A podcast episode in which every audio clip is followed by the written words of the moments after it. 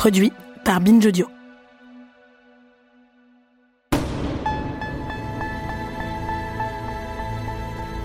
Nous faire justice. Épisode 3. Enquêter.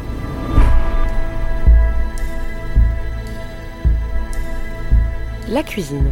Le patinage artistique, YouTube, l'édition, les vins nature, les avocats, les universités, le nettoyage, les mairies, TF1, la police, les partis de gauche, les partis de droite et ceux du centre, le football, l'opéra, la photo ou les écoles. Ces cinq dernières années, toutes sortes de milieux ont vu des faits de violence sexuelle les concernant être révélés par des enquêtes journalistiques.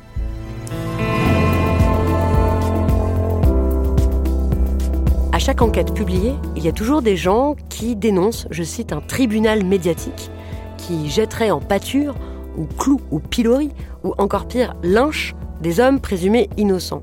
Comme si des articles mettant en cause PPDA, Depardieu ou Darmanin étaient basés sur de vagues rumeurs anonymes que des journalistes pressés se seraient contentés de recopier. Non. Ces enquêtes demandent du temps, de la rigueur, de la technique. Faire attention aux alertes, écouter longuement les victimes, recueillir leurs paroles correctement, recouper les informations et toujours donner la possibilité à la personne mise en cause de s'expliquer. Ça veut dire qu'une enquête bien faite, c'est une façon essentielle de nous faire justice.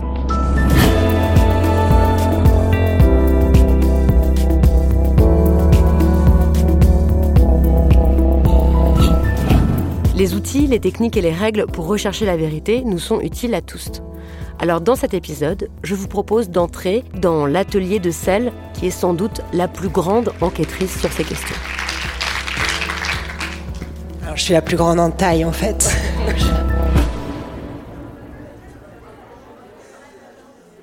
Lénaïque Bredou est certainement la journaliste française qui a le plus souvent enquêté sur des faits de violence sexuelle pour le journal indépendant Mediapart.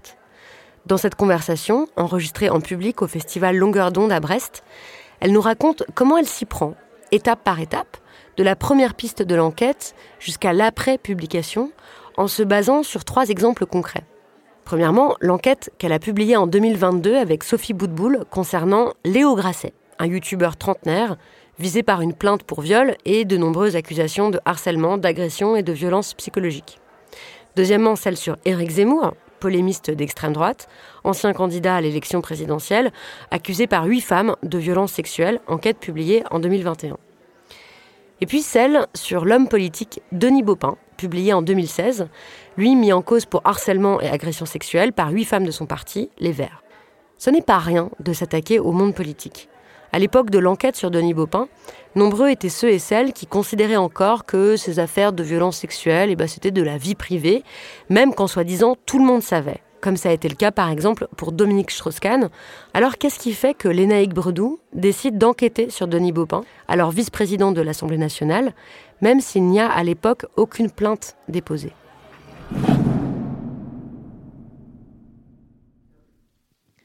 Alors justement, ça a tout à fait un lien avec Dominique Strauss-Kahn. C'est-à-dire que quand moi j'ai commencé à être journaliste politique, justement, c'était quelques mois avant l'affaire Strauss-Kahn, donc en mai 2011, et moi j'ai commencé au service politique de Mediapart en charge des gauches en novembre 2010. Donc c'est vraiment juste quelques mois avant.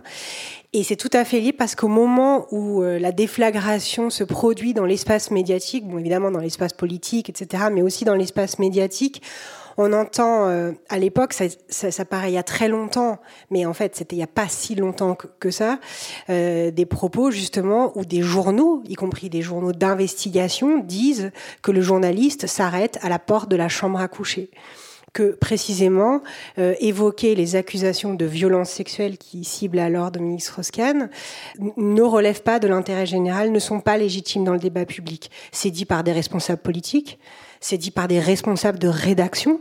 Je, je rappelle quand même que l'expression troussage de domestique à propos de cette accusation de viol a été émise par un directeur d'un journal. Jean-François Kahn, Marianne. Jean-François Kahn, voilà, qui, euh, pour ne pas le nommer. Et ce discours sur ce n'est pas un objet légitime tout court et ce n'est pas un, un objet légitime d'enquête journalistique était extrêmement fort. Et c'était d'autant plus fort qu'à l'époque, dans les rédactions, on entendait et on me rapportait, c'est comme ça que je, l'ai su, qu'on avait donné des consignes les années précédentes à des journalistes, à des jeunes journalistes femmes, de faire attention quand elles allaient interviewer euh, Dominique Strauss-Kahn. Donc ça veut dire qu'il y avait des alertes dans des rédactions tout le monde savait, c'est toujours, faut s'en méfier parce que de quoi on parle, qui est tout le monde, euh, du degré de, savoir quand même, il faut tout à fait le relativiser. Mais en tout cas, il existait des alertes, ça c'est sûr, et ces alertes n'ont pas été prises au sérieux comme un objet d'enquête légitime. Et moi, à l'époque, de façon un peu euh, présomptueuse sûrement, mais je me suis dit que je voudrais pas, en étant journaliste politique,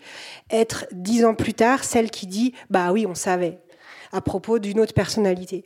Et je m'étais dit, bah non, ça va pas, il y a un truc qui va pas, il faut que ce soit un sujet journalistique. Bon, entre proclamer ça se le dire à soi-même et en faire une enquête, il y a encore beaucoup de chemin. Mais c'était quand même ça l'idée. Et c'était pas une réflexion que j'avais toute seule, évidemment. On était plusieurs, plusieurs à Mediapart. Il y avait aussi à ce moment-là, parce que c'est toujours lié comment la société évolue et comment la presse évolue, aussi des mobilisations féministes. Au moment de, de l'affaire Strauss-Kahn, il y a eu des rassemblements, il y avait osé le féminisme, il y avait toute cette mobilisation qui éclora ensuite avec nous toutes, etc., mais qui venait aussi euh, titiller euh, la couverture médiatique de ces sujets, etc. Enfin, plein de, plein de choses intéressantes. Et donc, c'est ces allers-retours entre la société et les réflexions qu'on a dans la rédaction qui fait qu'ensuite une enquête est possible.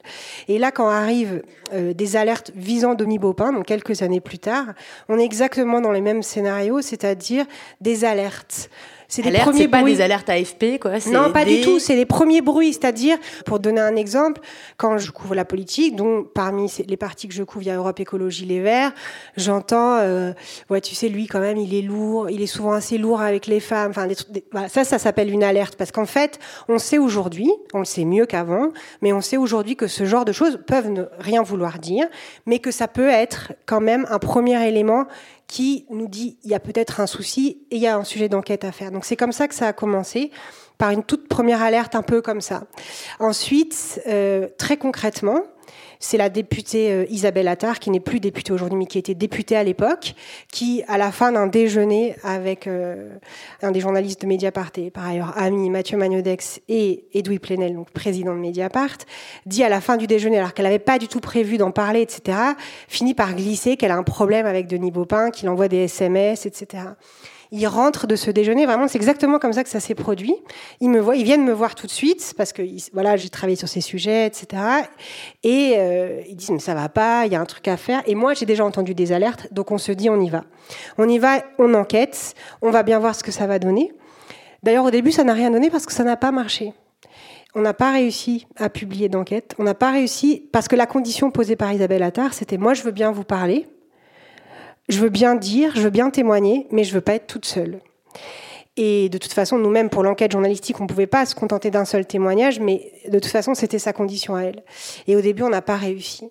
Et il a fallu voilà des mois d'enquête pour finalement arriver à recueillir petit à petit des éléments. Mais c'est en marchant, parce que, bon, à l'époque, on est entre 2015 et 2016, on est donc avant MeToo, donc on est quand même à la préhistoire de ces enquêtes journalistiques, franchement, c'est-à-dire que on ne sait pas comment ça va être reçu, on ne sait pas quelle méthodologie euh, particulière il faudrait employer. À partir de quand on va être suffisamment solide? Et ça, on ne le sait pas parce qu'il y a des critères journalistiques importants, fondamentaux, mais il y a aussi évidemment la réception dans la société. Et c'est cet aller-retour-là qui évolue au fil des années. Alors voilà, tu as raconté ce que pouvait être une alerte. Euh, qu'est-ce qui maintenant pour toi te dit, tiens, là je pense qu'il y a un fil à tirer, là il faut aller faire une enquête? Quel est le type de, signaux que, vous recherchez à Mediapart Et parmi maintenant les dizaines de mails que vous recevez, comment vous faites le tri sur ce que vous allez euh, investiguer ou non alors, sur les alertes, c'est vrai que ce mot est peut-être pas très bien choisi, mais c'est vraiment, ça nous met en alerte pour dire on a un sujet possible d'enquête. Donc il y a effectivement, euh, bah voilà, dans le cadre de notre travail sur d'autres sujets, ce truc tout d'un coup dit incidemment. Vraiment, quand vous êtes journaliste politique, par exemple, en fait, c'est tout le temps c'est tous les jours. Quand vous allez à la salle des quatre colonnes à l'Assemblée nationale, pendant très longtemps, ça s'est un peu amélioré parce que l'Assemblée nationale s'est beaucoup féminisée et que euh, MeToo est passé par là, mais ça reste encore un endroit très difficile, très hostile aux femmes. En fait, ça fait des années que les femmes journalistes, quand elles arrivent, je prends cet exemple des femmes journalistes parce que je peux en, en témoigner personnellement, on arrive dans la salle des quatre colonnes, vous sentez immédiatement une sorte de pression voilà, très fortes et des remarques arrivent très vite. Enfin, je veux dire. Pour témoigner aussi, vraiment. Voilà, c'est vraiment un truc très fort. Et n'importe quelle femme politique, n'importe quel élu, n'importe quelle collaboratrice d'élu pourra plus ou moins vous dire la même chose sur tous les conseils départementaux, les conseils municipaux, les assemblées de France.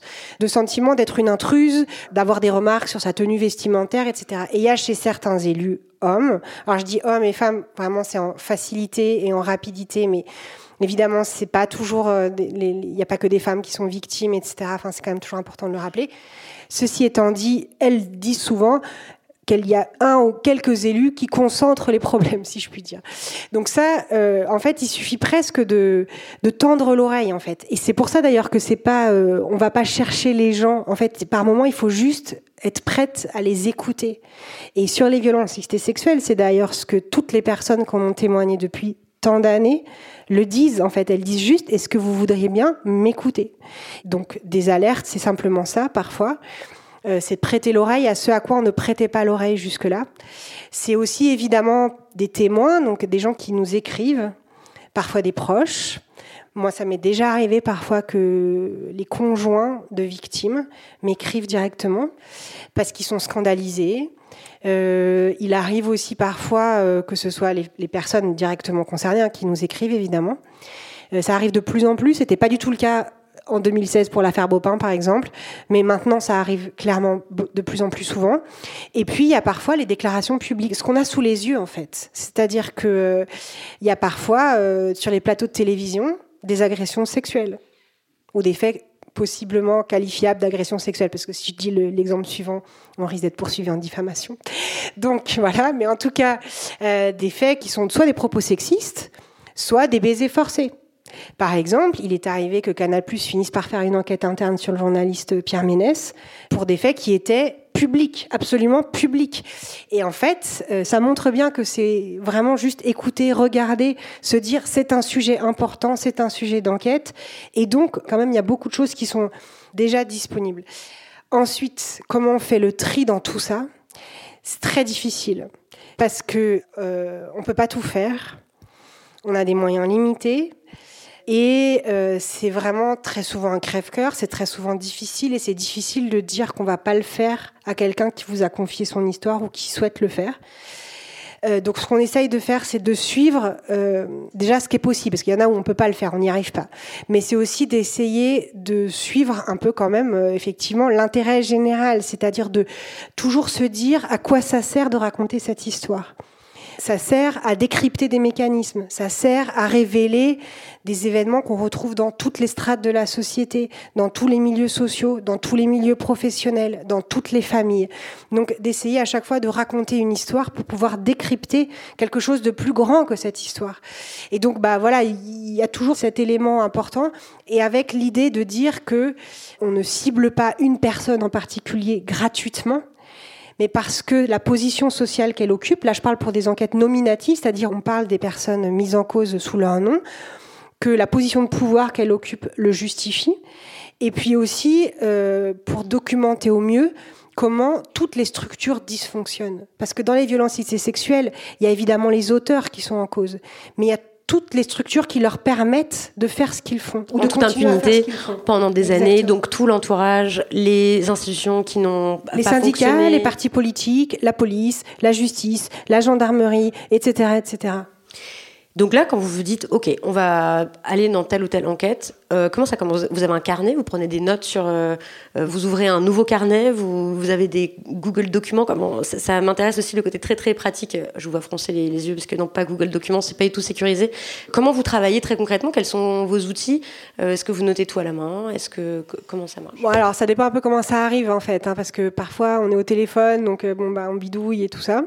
non, mais quand on reçoit les gens, moi, je note tout sur un cahier. J'ai d'autres collègues qui écrivent tout sur l'ordinateur, d'autres sur le téléphone. Moi, maintenant, je mixe un peu les trois. Euh, mais c'est surtout ce qui est important, c'est quand on reçoit les témoignages euh, des victimes, celles qui viennent à nous et se présentent comme telles, c'est qu'on enregistre leurs propos, avec leur accord évidemment, hein. c'est une obligation euh, déontologique de toute façon de demander l'accord des personnes quand on enregistre. Mais on enregistre non pas du tout à des fins de diffusion, mais pour ne rien oublier et ne pas avoir à demander aux gens de répéter leur récit. Parce qu'il y a quelque chose euh, qu'on retrouve très très souvent, c'est que quand les personnes, elles s'adressent à la presse, elles ont toujours déjà parlé. D'où, bon, évidemment, ce truc de libération de la parole, cette expression qui est une très mauvaise expression. Mais elles ont déjà parlé et en fait on les a pas écoutées ou pas assez ou pas entendues.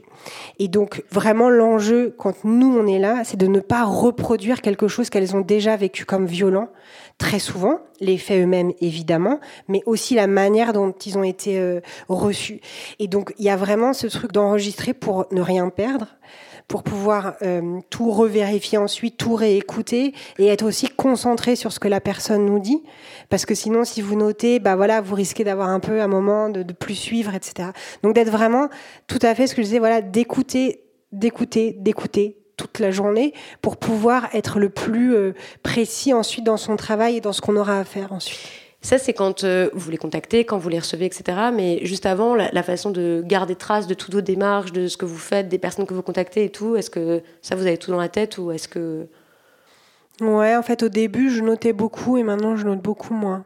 Non, mais en fait, l'enjeu, c'est de ne pas se perdre. Mais la première étape, c'est quand même euh, vraiment tout le premier travail. Il est donc on a ces alertes et tout le premier travail va consister à recueillir des récits directs donc tout ce qui précède, euh, les notes n'ont pas beaucoup d'importance parce que c'est une fois qu'on recueille des récits directs qu'on pourra se dire est-ce que l'enquête va pouvoir avoir lieu ou pas? En fait, c'est le préalable.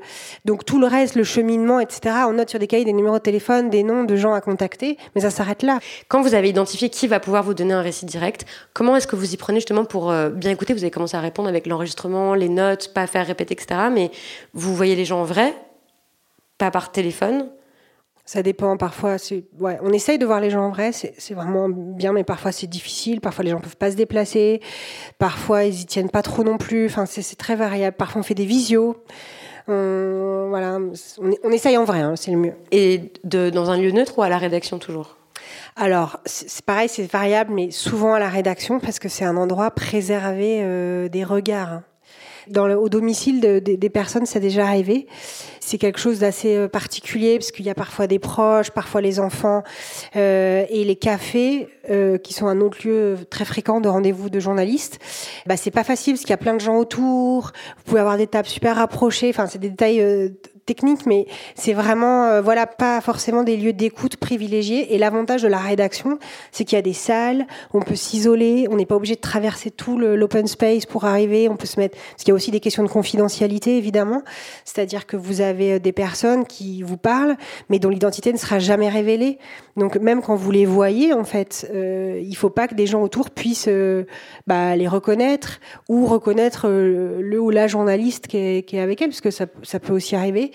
Et, euh, et, donc, du coup, la rédaction est un, espace assez, euh, assez safe de ce point de vue-là. Là, c'est quand vous avez convaincu les, personnes de venir, mais pour plusieurs des enquêtes, notamment une, j'imagine qu'il y a des gens qui sont plus difficiles en fait euh, à convaincre. Est-ce qu'on approche les plaignantes de la même façon ou les victimes de la même façon quand elles sont victimes d'un youtubeur de gauche féministe ou d'un éditorialiste d'extrême droite? Bah non, enfin, en fait, euh, non. Euh, surtout quand vous travaillez à Mediapart, en l'occurrence, Éric Zemmour, par exemple, évidemment, les gens, très souvent, euh, sont accusés de violences sexuelles dans le milieu direct dans lequel ils évoluent, ou dans un milieu proche, en tout cas. Euh, et donc, dans le cas de l'enquête sur Eric Zemmour, donc, euh, qui a été une enquête euh, vraiment, pour moi, tout à fait symptomatique de comment ça se passe très souvent les enquêtes sur les violences sexuelles. Exemple qui se retrouve exactement dans le cas de Denis Baupin aussi, ou de Léo Grasset, c'est-à-dire les déclencheurs extérieurs qui tout d'un coup font que des victimes ou des femmes qui se présentent comme telles ne voulaient pas et finalement décident de bien vouloir le faire. Euh, parce que parler à la presse, en fait, c'est très difficile. Donc euh, c'est un effort et donc euh, voilà, parfois elles renoncent, parfois elles veulent pas. Et, et, ce qui déclenche, exemple, Éric Zemmour, on avait reçu des premières alertes un peu indirectes, en tout cas des choses qu'on avait sur lesquelles on n'avait pas pu aller euh, plus loin, et donc on avait ça gardé dans un coin avec Marine Turki, ma, ma collègue de Mediapart. Et puis, ce qui se passe bien après, bien après, euh, il y a une énorme affiche avec la tête d'Éric Zemmour qui est déployée à Aix-en-Provence dans le, cadre de la préparation de, la, de sa candidature à l'élection présidentielle. Aix-en-Provence, ville où habite une élue ancienne socialiste qui s'appelle Gaëlle L'Enfant, qui découvre le visage d'Éric Zemmour sur un, sur un immeuble de sa ville et qui ça suscite chez elle, euh, voilà, tout d'un coup, elle publie un post sur Facebook dans lequel elle, raconte qu'il a essayé de l'embrasser de force à l'université d'été de La Rochelle quelques années auparavant, parce que tout à coup d'avoir vu le visage d'Éric Zemmour dans la ville où elle est élue d'opposition lui est insupportable. Et donc elle ne l'avait jamais rendu public, elle ne l'avait jamais dit, elle en avait parlé à beaucoup de proches. Ça, on a pu le vérifier puisqu'on leur a parlé, mais elle l'avait jamais dit publiquement. Mais cet élément déclencheur, et ces deux-là, grâce à ce post sur Facebook, que nous, on va ensuite réussir à ressortir ce qu'on avait déjà qui n'avait pas abouti, qui va finalement aboutir pour partie, et que parce que elle, elle fait un poste public, des gens s'adressent à elle, elle renvoie vers nous, des gens s'adressent directement à nous, que du coup on aura suffisamment de témoignages, suffisamment d'éléments pour pouvoir ensuite publier une première enquête en 2021, bon, qui passera à l'époque totalement sous les radars, mais en tout cas c'est comme ça qu'on pourra le faire. Et je dis ça parce que sur Denis Baupin, il s'est passé la même chose. Avec cette histoire de, rouge, à lèvres, le jour du 8 mars sur une une de Libération, et ça a été vraiment euh, sur une campagne de communication. Une campagne de communication, et c'était vraiment insupportable pour euh, la, la, plupart des, des victimes quand vous écoutez les, les, femmes, donc vous voulez pas leur faire répéter, il y a aussi une autre chose que vous faites à part enregistrer, vous leur faites signer des formulaires.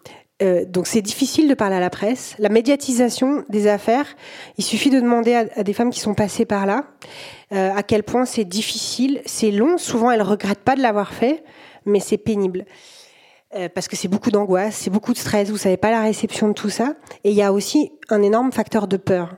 Il y a la peur du cyberharcèlement, il y a la peur de la réception, de la réaction de sa famille, de ses proches, de son entourage professionnel, mais il y a aussi la peur des poursuites judiciaires et notamment des poursuites en diffamation. Les poursuites en diffamation concernent la presse, mais peuvent concerner les personnes qui sont citées dans les articles. Et c'est de toute façon une arme qui est très souvent utilisée par les gens mis en cause pour menacer et pour faire peur ce qu'on appelle des, procédures baillons, donc pour faire euh, taire les, les, les gens. c'est pas le terme officiel, mais c'est voilà. Dans, le code pénal, ça s'appelle pas comme ça. Mais c'est quand même l'idée, quoi, de, de, les faire taire. Et bon, vous avez montré dans une récente compilation que vous avez faite des 100 affaires euh, les plus médiatisées depuis le début de MeToo, qu'en fait, euh, très souvent, ce qui se passe, c'est que les mis en cause portent, annoncent porter plainte pour diffamation. Ils le font, et puis discrètement, à Noël par exemple, ils retirent leur plainte. Ça, c'est Nicolas Hulot qui l'a retiré, je vous assure, la veille de Noël. Et donc, il y, a ce risque juridique qui est par ailleurs, euh, bon, euh, important, c'est-à-dire on a le droit de se défendre devant un tribunal. On est mis en cause dans la presse, il est aussi normal qu'on puisse s'en défendre. C'est tout à fait euh, logique. Et par ailleurs, il est aussi normal que la presse doive se défendre de son travail, c'est-à-dire qu'il n'y a pas de censure dans le système français, il y a un contrôle devant les tribunaux. Ce contrôle est légitime, que nous ayons à nous justifier de notre travail et du sérieux de, notre, de nos enquêtes devant les tribunaux est tout à fait normal. C'est juste qu'effectivement, dans les affaires de violence sexuelle, il y a des annonces de plaintes un peu intempestives qui en fait souvent ne débouchent rien, mais qui ont comme effet extrêmement fort d'effrayer les sources de nos enquêtes concrètement. Euh, et donc, pour s'en prémunir, il y a plusieurs choses. D'abord, de bien faire son travail de journaliste. Parce que pour gagner un procès en diffamation, il y a des critères dans la loi, qui est la loi de 1881 la légitimité du but poursuivi, ça veut dire que ce dont vous parlez est d'intérêt public et d'intérêt général que vous avez fait une enquête sérieuse, que vous n'avez pas d'animosité personnelle avec la personne euh, euh, sur laquelle vous avez écrit, que vous avez de la prudence dans l'expression, c'est-à-dire que euh, vous ne dites pas de quelqu'un qu'il est un connard. D'abord ça c'est une injure, mais même vous voyez ce que je veux dire, c'est de faire attention aux mots qu'on utilise, de ne pas exagérer la manière dont on écrit, c'est très important. Et l'autre chose, c'est le respect du contradictoire, c'est-à-dire interroger les personnes concernées. Donc ça, c'est le critère essentiel pour se protéger et pour protéger vos sources, évidemment, des poursuites en diffamation. Mais nous avons très souvent dans les enquêtes sur les violences sexuelles des sources qui sont anonymes, c'est-à-dire qui demandent l'anonymat.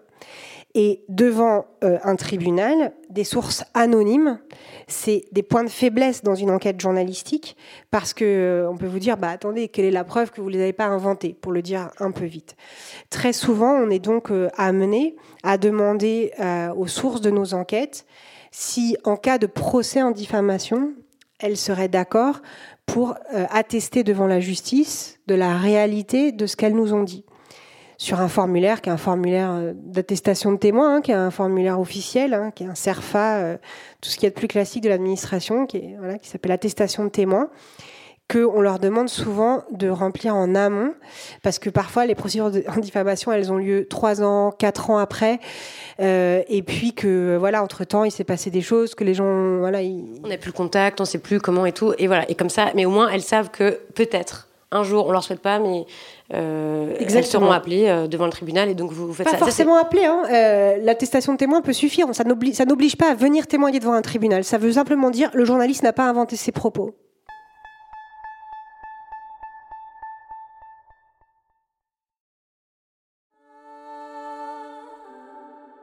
Ensuite, il faut vérifier. Encore une fois, c'est ça une enquête sérieuse aussi. Comment est-ce qu'on vérifie? Comment est-ce qu'on vérifie? On entend, il y a un, grand cliché hein, dans les affaires de violence sexuelle, ce qu'on dit que ce serait parole contre parole. Évidemment, en fait, ça n'est jamais le cas. Euh, ça ne se passe pas du tout euh, comme ça. Donc, comment est-ce que euh, on vérifie? Qu'est-ce que c'est une preuve? Qu'est-ce que c'est Quel genre de preuve vous demandez Comment est-ce que vous croisez les sources? Comment comment est-ce que vous procédez? Alors déjà, on ne parle pas de preuve, parce que preuve, c'est souvent justement un langage et des éléments de langage de la justice. Et précisément, nous ne sommes pas la justice. Euh, nous sommes la presse, et si des gens pouvaient bien faire notre travail, ce serait déjà pas mal. Mais ne nous substituons pas à ce qu'on ne sait pas faire, c'est déjà... Euh, voilà. Ce qui est important pour nous, c'est d'avoir suffisamment d'éléments pour recouper les propos ou les, les récits qui nous sont faits.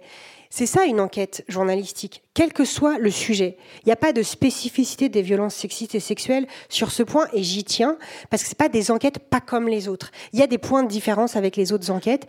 Mais le point principal, c'est d'abord que c'est des enquêtes journalistiques tout aussi légitimes et tout aussi sérieuses que les autres. Et que donc, pour pouvoir les publier, il faut pouvoir recouper ce qui nous est dit. Et comment on recoupe? Souvent, je, dis ça, c'est que nous, on n'est pas là pour croire ou pas croire les personnes qui s'adressent à nous. La question, c'est comment on fait pour recouper suffisamment les témoignages que nous avons pour pouvoir publier ensuite l'enquête journalistique. Par exemple, je vais essayer d'illustrer il y a deux types de sources, des sources documentaires et des sources orales. Les sources orales, c'est par exemple interroger des gens, tout simplement. Parce que les personnes, dans l'écrasante majorité des cas, elles ont toujours parlé de ce qui leur est arrivé à quelqu'un, même partiellement, même parfois il y a très longtemps. Et de toute façon, souvent plus récemment qu'aux journalistes qu'elles rencontrent, parce que c'est souvent le, le, un de la chaîne, en fait. Exactement. Du coup, nous, on essaye de retrouver ces personnes. Parfois, on appelle la famille. Parfois, on se retrouve dans une situation parfois étrange, hein, d'appeler l'ex-mari, par exemple et donc de, de, demander voilà à l'époque est-ce que vous vous souvenez des faits? Je vais continuer à prendre l'exemple de Gaël l'enfant avec euh, Éric Zemmour par exemple. On a appelé son ex-conjoint. On a appelé ses anciens camarades du Parti socialiste à l'époque ses anciens camarades du Parti de gauche encore plus euh, précédemment sur comment à cette époque-là quand elle est rentrée à l'université d'été ils se souviennent très bien. Elle leur a parlé elle leur a, elle leur a raconté elle leur a dit ce qui s'était passé c'est précieux parce que ça recoupe la parole de, de quelqu'un, ça remet des dates. D'ailleurs, c'est grâce à son ancien conjoint que nous avons retrouvé euh, une précision sur la date à laquelle euh, son récit euh, se déroulait. Et donc ça, c'est une première type de source. Il y a ensuite euh, les sources documentaires. Dans les sources documentaires, il y a plein de choses possibles. Il y a euh, des SMS, des mails, des messages échangés, euh, soit avec la personne mise en cause, hein, il y a parfois euh, des mails d'excuses, des textos d'excuses. Ça, Comme chez Léo Grasset, vous avez inclus par exemple les messages euh, qu'il a envoyés à, à, Lisa et où il dit qu'il est désolé de ce qui s'est passé, etc., etc. Donc il y a reconnaissance de un événement quand même s'il le qualifie pas comme ça, mais ça vous intégrez du coup dans l'enquête. Ouais. Alors en l'occurrence, il reconnaît pas les faits dont elle l'accuse, mais il reconnaît euh, cette mal comportée avec elle, mais il reconnaît pas du tout euh, l'accusation qu'elle porte contre lui. non, mais exactement. En fait, il y a des éléments dans les échanges. Non, mais ça arrive qu'il y ait des. Euh, je suis vraiment désolée, je me suis comportée comme un con, j'aurais pas dû faire ça, etc., etc. Mais il y a aussi tout simplement la, la transition qui permet de retrouver une date, qui permet de retrouver des lieux, qui du coup corrobore le récit de la personne. Donc plein de petits éléments. En fait, c'est vraiment un travail de petites briques sur petites briques sur petites briques, qui ensuite, à la fin, permet de dire bon, est-ce que là, le témoignage, il est suffisamment consolidé pour le publier? À aucun moment la question c'est est-ce que c'est vrai ou est-ce que c'est faux au sens où on viendrait proclamer que quelqu'un est coupable ou que quelqu'un est innocent. C'est la justice qui le fait. C'est pour ça que dans la justice on parle d'un faisceau de preuves. Par exemple, on dit voilà, c'est pas la même chose. C'est vrai qu'on parle pas de preuves. En exactement. Là, on dit on a suffisamment d'éléments pour estimer que le récit est recoupé. Ça veut pas dire que quand on le recoupe pas, il est faux. Ça veut dire qu'on n'a pas réussi à le recouper. C'est tout ce que ça veut dire. Quand on le publie, on a suffisamment d'éléments, on peut le faire. On peut le faire et on peut le faire d'autant plus quand très souvent, dans la plupart des enquêtes qu'on fait, non seulement on fait ce travail de fourmi sur chaque récit, mais on le fait sur plusieurs récits parce que la plupart des enquêtes qu'on publie concernent plusieurs personnes se présentant comme victimes, parce que justement, l'accumulation de récits offre un tableau, un panorama qui permet de mieux comprendre l'environnement dans lequel on est et qui permet d'emporter aussi la conviction. Est-ce que vous en parlez à vos proches? Est-ce que euh, quand vous êtes en train d'enquêter, qu'est-ce que, est-ce que vous avez une sorte de, secret professionnel? Est-ce que vous en parlez à vos consoeurs, confrères? Euh, Quel type d'informations vous partagez et quel type d'informations vous, vous gardez pour vous? Alors j'en parle pas beaucoup à mes proches, euh, y compris parce qu'il y a effectivement une question de confidentialité. Après, je peux parfois parler du travail que je fais ou de la personne, du sujet globalement, enfin du domaine, mais je ne parle pas, par exemple, des, des sources, par exemple. Ça, les sources, j'en parle jamais aux proches. Mais est-ce qu'il n'y a pas un risque de dire, euh, par exemple, bah, je suis en train d'enquêter sur euh, Éric Zemmour, euh, que du coup ça se sache, que bah, ou alors ça dépend ce qu'on appelle des proches, enfin des proches de confiance, quoi.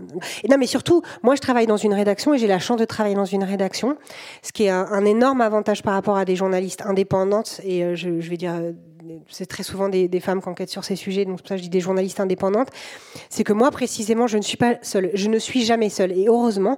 D'ailleurs on fait très souvent des enquêtes à plusieurs. Moi je travaille très souvent euh, avec Marine Turki ou avec euh, euh, Sarah Brett ou avec Valentine Auberti à Mediapart, précisément parce que c'est aussi beaucoup plus facile, enfin en tout cas ça aide beaucoup d'être à deux. Et de toute façon, même quand on fait l'enquête tout seul, il est vraiment important de pouvoir échanger, discuter tout le temps. Les enquêtes sur les violences sexuelles, c'est des heures et des heures et des heures de discussion. Dire et là, qu'est-ce que je fais, comment je fais, et là, comment on pourrait prouver telle chose? Est-ce que tu as, as pensé à lui demander tel ou tel truc? Est-ce qu'il n'y a pas des traces de ça?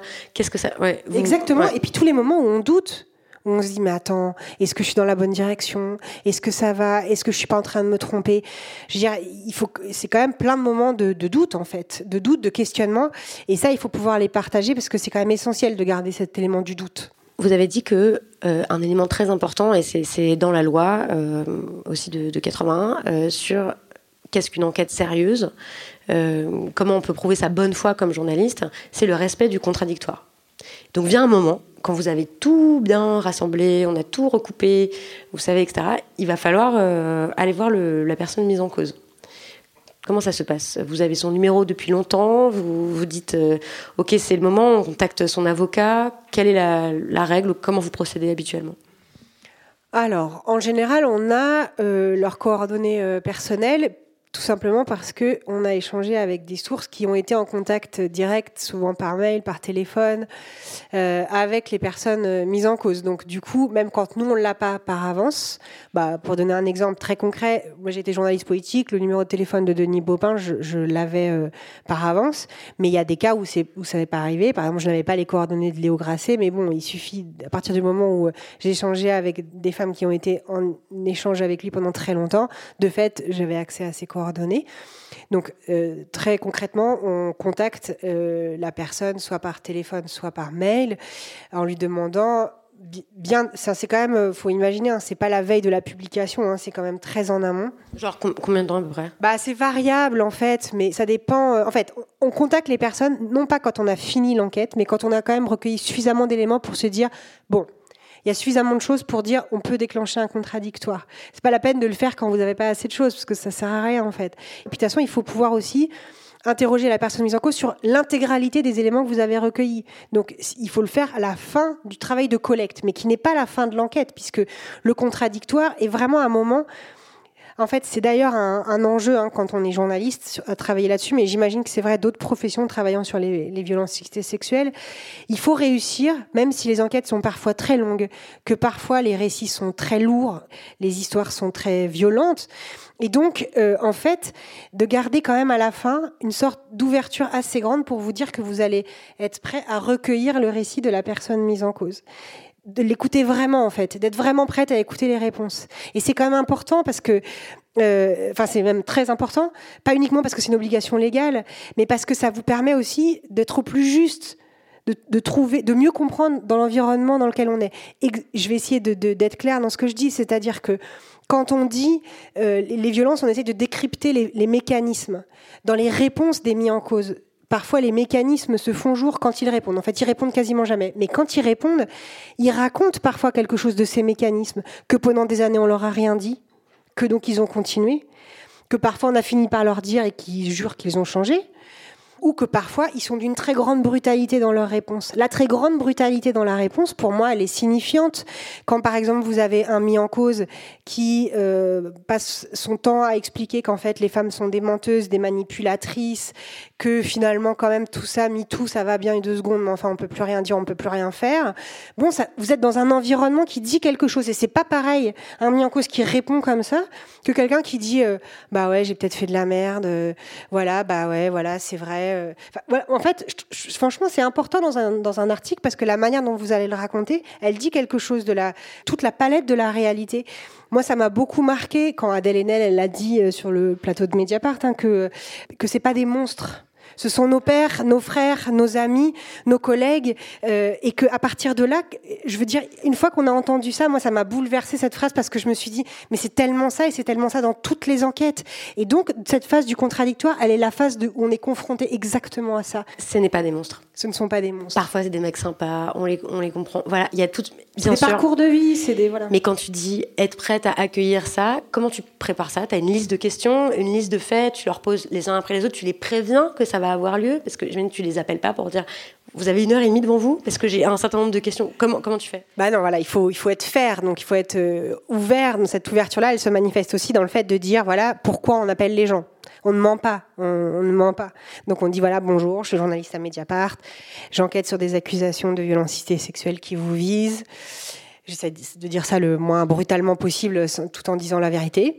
Euh, voilà, et j'aimerais vraiment qu'on échange. Pense que c'est vraiment important, et je le pense vraiment, euh, parce qu'encore une fois, ça apporte vraiment quelque chose aux enquêtes quand on a des réponses.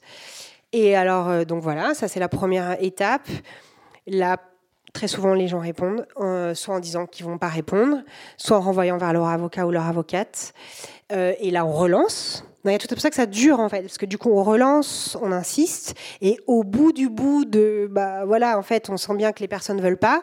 On dit, euh, bah voilà, voilà toutes les questions qu'on aurait voulu vous poser pour que, en conscience, leur refus soit éclairé, c'est-à-dire que ils se rendent compte, ils sachent de quoi on parle. Ça aussi c'est important quand même, qu'ils découvrent pas dans le journal de quoi de quoi il aurait été question ça m'est jamais arrivé encore que quelqu'un, après la lecture des questions, se dise en fait, je vais répondre. Mais euh, qu'on continue quand même à le faire. Non, mais parce que c'est important, voilà, encore une fois, c'est important. Et, et, et, voilà, et parfois, voilà, encore une fois, c'est très rare que les gens répondent. Et à partir de là, une fois qu'on a un refus clair, répété, euh, bon, voilà, à un moment, on se dit, bon, ben, on finalise l'article et on peut le publier. Et au moment de publier, il y a combien de relectures avant? Comment ça se passe? Qu'est-ce que vous vérifiez, par exemple, comme ultime détail? Qu'est-ce que vous avez appris à vérifier maintenant?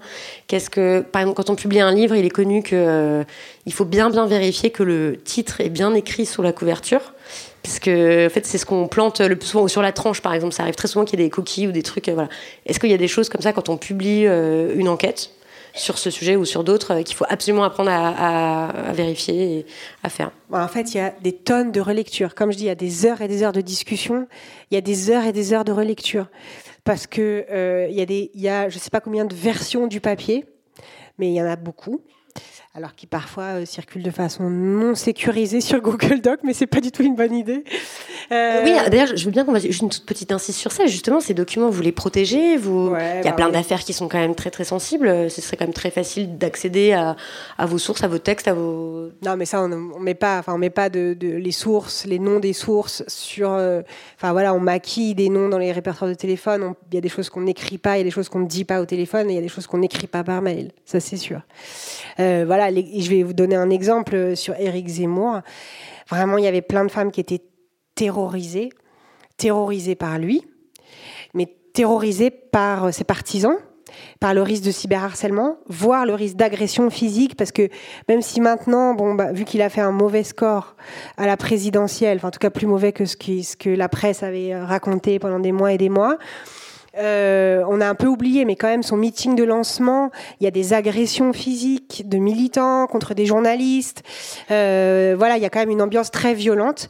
Et donc, typiquement, c'est une des enquêtes où les femmes elles avaient le plus peur. Non seulement elles avaient peur de parler à Mediapart parce que plusieurs d'entre elles euh, venaient de la droite, voire euh, voilà un peu plus, mais en plus elles étaient terrorisées par les conséquences de ce qui pouvait leur arriver. Et, ça, voilà, c'est des choses auxquelles vous devez faire évidemment euh, extrêmement attention. Et je parle pas d'éventuelles sources judiciaires, policières, qui, sont aussi des sources avec lesquelles on travaille très souvent. Donc on relie, on relie énormément. On protège les sources et on relie énormément.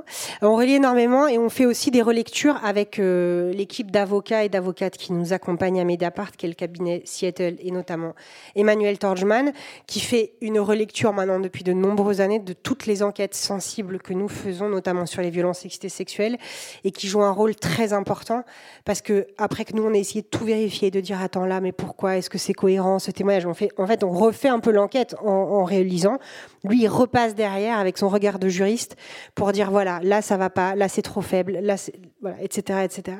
Et ça, c'est très long. Une fois que c'est publié, qu'est-ce que qu'est-ce que tu fais? Qu'est-ce que vous faites en général? Vous, vous, êtes, tu guettes les réactions euh, tu, tu, Quelle est la réaction que, dont tu rêves? De quoi tu as très peur? Euh, qu'est-ce que, Comment tu gères l'après? Et qu'est-ce que ça fait aux victimes en général? De quoi j'ai très peur? J'ai très peur de me tromper. Voilà, c'est logique, hein, mais ça reste. Et d'ailleurs, je pense que c'est ça que ça parte pas. Mais vraiment, j'ai très peur de, me tromper. Même au moment de la publication, j'ai encore un moment me disant oh là j'espère que ça, j'ai pas faux, j'espère que c'est bon, j'espère que je me suis pas plantée. Voilà. Euh, donc, y a, ça, c'est la première, euh, la première chose. L'autre peur, c'est aussi que euh, j'ai peur des réactions des victimes. C'est-à-dire, j'ai peur qu'elles s'y retrouvent pas que en fait ça leur convienne pas, qu'elles se sentent trahies dans ce qu'elles euh, ont pu dire, etc. Ça, j'ai peur de ça et j'ai peur. Alors même que tu as fait tout relire, vous faites toujours relire les citations qui sont présentes dans le papier. Exactement. Aux victimes, toujours? Ouais, on les fait toujours relire pour plein de raisons, des raisons euh, voilà de protection euh, juridique, mais aussi parce que quand je dis on écoute les gens, en fait c'est la seule différence des enquêtes sur les violences sexuelles par rapport à des enquêtes sur l'évasion fiscale ou euh, sur euh, pourquoi il ne faut pas faire cette réforme des retraites, c'est J'en profite. C'est euh, tout simplement que les sources de votre, des enquêtes sont des personnes, sont des gens qui se présentent à vous comme des victimes. Et ça, c'est à la fois les mêmes règles déontologiques que pour toutes les autres enquêtes, mais ce point-là, il vous oblige de manière différente parce que vous avez des gens qui vous confient leur histoire, qui vous confient parfois leur traumatisme, qui vous confient tellement, tellement que vous devez être à la hauteur de ça, à la hauteur de ce geste. Et ça, je me souviens très bien la première fois que je l'ai dit, que je dis que c'était ça qui me, me, faisait le plus peur, en fait. Enfin, après la peur de me tromper, c'est ça. Et en fait, je me souviens très bien, je l'ai dit lors du procès en diffamation euh, que Denis Baupin avait intenté contre nous en 2019. Et j'ai dit à la fin au tribunal, j'ai dit que j'espérais juste avoir été à la hauteur de leur courage. Et ça, c'est vrai que vous avez quand même cette responsabilité immense comme journaliste d'être à la hauteur de ce courage, de cette force, de cette prise de risque. Et ça, voilà, ça c'est la chose qui me fait, euh, d'ailleurs rien qu'en y pensant, ça me fait peur. Voilà, ça, ça c'est la, chose à laquelle je pense. Et ensuite, la dernière chose, peut-être, c'est euh, la réception. Parce que vous savez jamais comment une enquête va être reçue, même si ça a évidemment énormément changé. C'est-à-dire là où on a eu le plus peur, c'était en 2016 au moment de Denis Baupin, parce que là, on savait pas du tout ce qu'elle se passer. Alors vraiment, on se disait, en fait, soit on va nous dire euh, qu'est-ce que c'est que ce machin, soit euh, c'est la vie privée, soit on s'en fout complètement. Et euh, bon, ça s'est pas du tout passé comme ça, mais on a encore un peu cette appréhension, même si ça a beaucoup évolué. Par exemple, l'enquête sur Eric Zemmour, il s'est à peu près rien passé. Donc ça prouve que ça peut encore arriver. Et ça, c'est très déceptif pour les sources, évidemment qui ont mis toute cette énergie, qui ont bravé leur peur, qui ont prévenu leur famille, qui ont fait tout ce travail, à qui on a demandé d'aller rechercher leurs mails, à qui on a demandé leur échange SMS, qui ont été chercher leurs journaux intimes. Dans le cas d'Éric Zemmour, il y en a une, elle avait tout raconté dans son journal intime. On lui a demandé de nous montrer son journal intime. Enfin, vraiment, c'est tout un travail quand même qu'il faut d'investissement dans ces enquêtes euh, et qui devient très déceptif. Bah ça, voilà, c'est quelque chose qu'on appréhende parce qu'évidemment sans être, sans se prendre pour ce qu'on n'est pas, on essaye quand même d'être utile et dans notre travail de journaliste, utile au débat public, utile pour informer, pour éclairer, et puis quand même utile à ce que des choses puissent changer, ce qu'on appelle le journalisme d'impact. Mais c'est vrai que quand même, encore une fois, à la place qu'est la nôtre, on espère toujours que ça serve à quelque chose. Et parfois, ça sert à rien. Ou pas à grand-chose. Ou pas sur le moment. Parce que ce qui se passe après, c'est souvent, et d'ailleurs, il y a souvent une deuxième enquête qui aboutit parce qu'une fois qu'on a mis en cause quelqu'un ou un domaine, etc., et eh ben, d'autres victimes se manifestent. Et ça, ça arrive de très nombreuses fois dans, dans les enquêtes que vous faites. C'est quasiment systématique. Et, euh, et aussi, euh, ça fait évoluer en fait euh, les consciences. On a, a tous énormément appris en fait en lisant ces enquêtes, parce qu'il y a des mécanismes qui paraissaient pas problématiques. Je pense notamment à l'enquête sur Léo Grasset, qui n'était pas évidente au début, qui peut-être n'aurait pas pu exister il y a encore trois ans ou quatre ans, parce que c'est des histoires de relations intimes. Certes, il y a une plainte pour viol, mais enfin, il y a surtout des exemples de violences psychologiques, de choses qui étaient tout à fait normalisées, le sont encore très largement.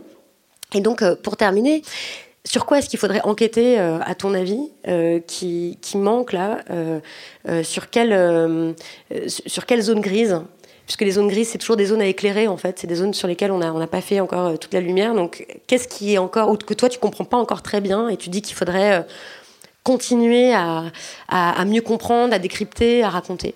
Bon, alors je vais répondre très vite. Franchement, les violences intrafamiliales, la famille, donc les violences conjugales et les violences intrafamiliales plus largement, et encore plus peut-être l'inceste et les violences pédocriminelles dans le cadre proche sont vraiment encore un champ qui à la fois aujourd'hui, euh, je suis désolée, hein, je dis ça comme ça très brutalement, on est voilà, mais euh, est vraiment un champ qui reste à explorer. C'est-à-dire que il y a beaucoup de travaux, c'est archi documenté. On sait que la famille est le lieu le, où le, plus de violences euh, ont lieu, mais c'est un des endroits où c'est le plus difficile de raconter parce que précisément ces méthodologies d'enquête pour recouper, pour retrouver des témoins, des documents, c'est là où on en a le moins parce que les témoins, ce sont les autres membres de la famille.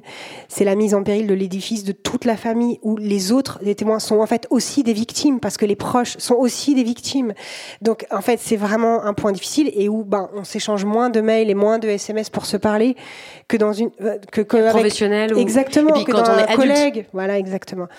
Donc, du coup, c'est vraiment un point qui me semble vraiment très très important et qui reste encore vraiment difficile euh, à aborder, même si euh, le livre de Camille Kouchner, La Familia Grande, a, vraiment permis un phénomène, je pense, qui ne se refermera plus, du moins j'espère, de se déployer. Mais il reste quand même vraiment ce champ-là. Et plus largement, sur les, violences conjugales, je pense que euh, on n'est vraiment pas arrivé au bout sur les violences psychologiques, mais aussi sur les violences physiques, parce qu'on voit bien que dans voilà un cas médiatique, hein, qui est celui du, du député député euh, Adrien Quatennens, on voit bien qu'il y a encore des interrogations sur est-ce que c'est vraiment légitime? Est-ce que vraiment c'est pas une affaire privée? C'est ce que d'ailleurs euh, on dit une partie de ses camarades de la France insoumise, hein, que tout ça c'était une affaire privée, une affaire de conflit euh, de couple, etc. Et en fait, parler comme ça, c'est passer à côté de ce que sont l'arrêté des violences conjugales, et ça montre qu'il y a quand même encore tout ce travail à faire, je pense, qui est devant nous. La dernière question, c'est celle qu'on pourrait appeler du, droit à l'oubli, le fait que en fait, quand on publie, quand vous publiez ces enquêtes, certes, vous avez tout revérifié euh, énormément, elles sont extrêmement solides euh, et elles sont publiées sur Internet et elles sont reprises après par plein de médias. Une fois que euh, vous avez fait tout le travail, hop, tout le monde reprend et, amplifie et tout. Et le nom du mis en cause, les personnes, quand on tape leur nom sur Google, on va les retrouver très probablement dans encore pendant très très longtemps. Et quelle est votre position euh, par rapport à ça? Est-ce que parfois vous vous dites, euh, je sais pas, il faudrait supprimer ces enquêtes au bout d'un certain temps? Est-ce que non, en fait, il y a toute une réflexion en cours hein, qui est sur la RGPD, donc la protection des données personnelles, et le fait que aujourd'hui la réglementation a changé et que les personnes peuvent demander à ce que leur nom, pas forcément mis en cause, hein, par ailleurs ça peut aussi être des témoins, ça peut être dans à peu près tous les papiers sur tous les sujets, demander à ce que leur nom soit supprimé en, gros, on y va en marchant parce que c'est nouveau. Il n'y a pas beaucoup de jurisprudence. C'est pas évident de savoir à quel moment, à partir de combien de temps, parce qu'en fait, effectivement, la loi, elle était faite pour la presse papier, où en fait, après, il n'y avait pas cette trace que le numérique permet. Euh, et donc, pendant combien de temps voilà, c'est une question qui est ouverte. C'est une question qui est pas simple, qui dépend aussi de la notoriété des personnes, qui, qui, peut dépendre de la gravité des faits euh, dont ils sont accusés. Là, si je reviens sur les seules violences sexuelles. Et, mais il faut quand même se dire que pour l'instant, on est dans un temps très court. Parce que euh, tu parlais de la première enquête, donc 2016. Bon, c'était il y a 6 ans, enfin 7 ans, pardon. Donc c'était il n'y a pas si longtemps. On n'est pas dans une période où 30 ans après, 20 ans après, on n'en est pas encore là. Mais c'est une réflexion à avoir. Merci beaucoup. Merci.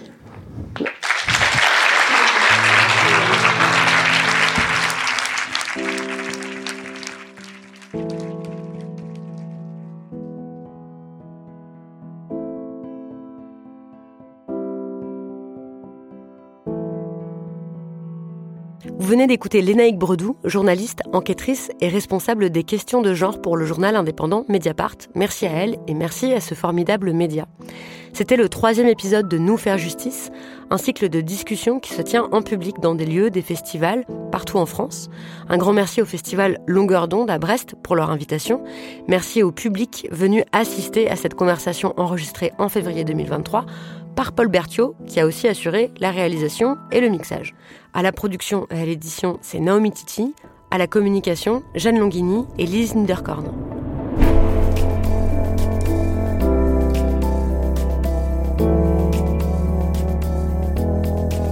Chers auditeurs, qu'est-ce qui vous marque dans ce que vous venez d'entendre? Nous, à l'issue de cet épisode avec Naomi Titi, on a repéré trois pistes pour nous faire justice.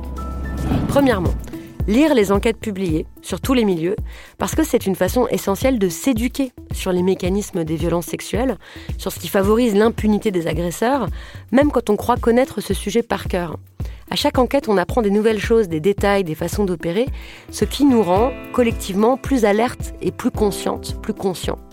Deuxièmement, faire attention aux signaux faibles, aux alertes, être à l'écoute en faisant preuve de prudence. C'est-à-dire que c'est pas parce qu'il y a des rumeurs de violence concernant un proche euh, ou quelqu'un qu'on connaît que les faits sont avérés, mais c'est à prendre au sérieux. Troisièmement, bah, peut-être qu'il y a bel et bien un tribunal médiatique. Mais s'il existe, il ne se substitue pas aux tribunaux judiciaires, il le complète. En établissant des faits et en les rendant publics, ces enquêtes journalistiques permettent à de nouvelles victimes de se signaler, poussent tout un milieu à se positionner, à discuter du sujet et peut-être à changer, et en cela, les journalistes jouent un rôle fondamental dans le dévoilement et dans la compréhension des faits de violence sexuelle, et donc dans la possibilité de nous faire justice. Merci à vous pour votre écoute, et à bientôt.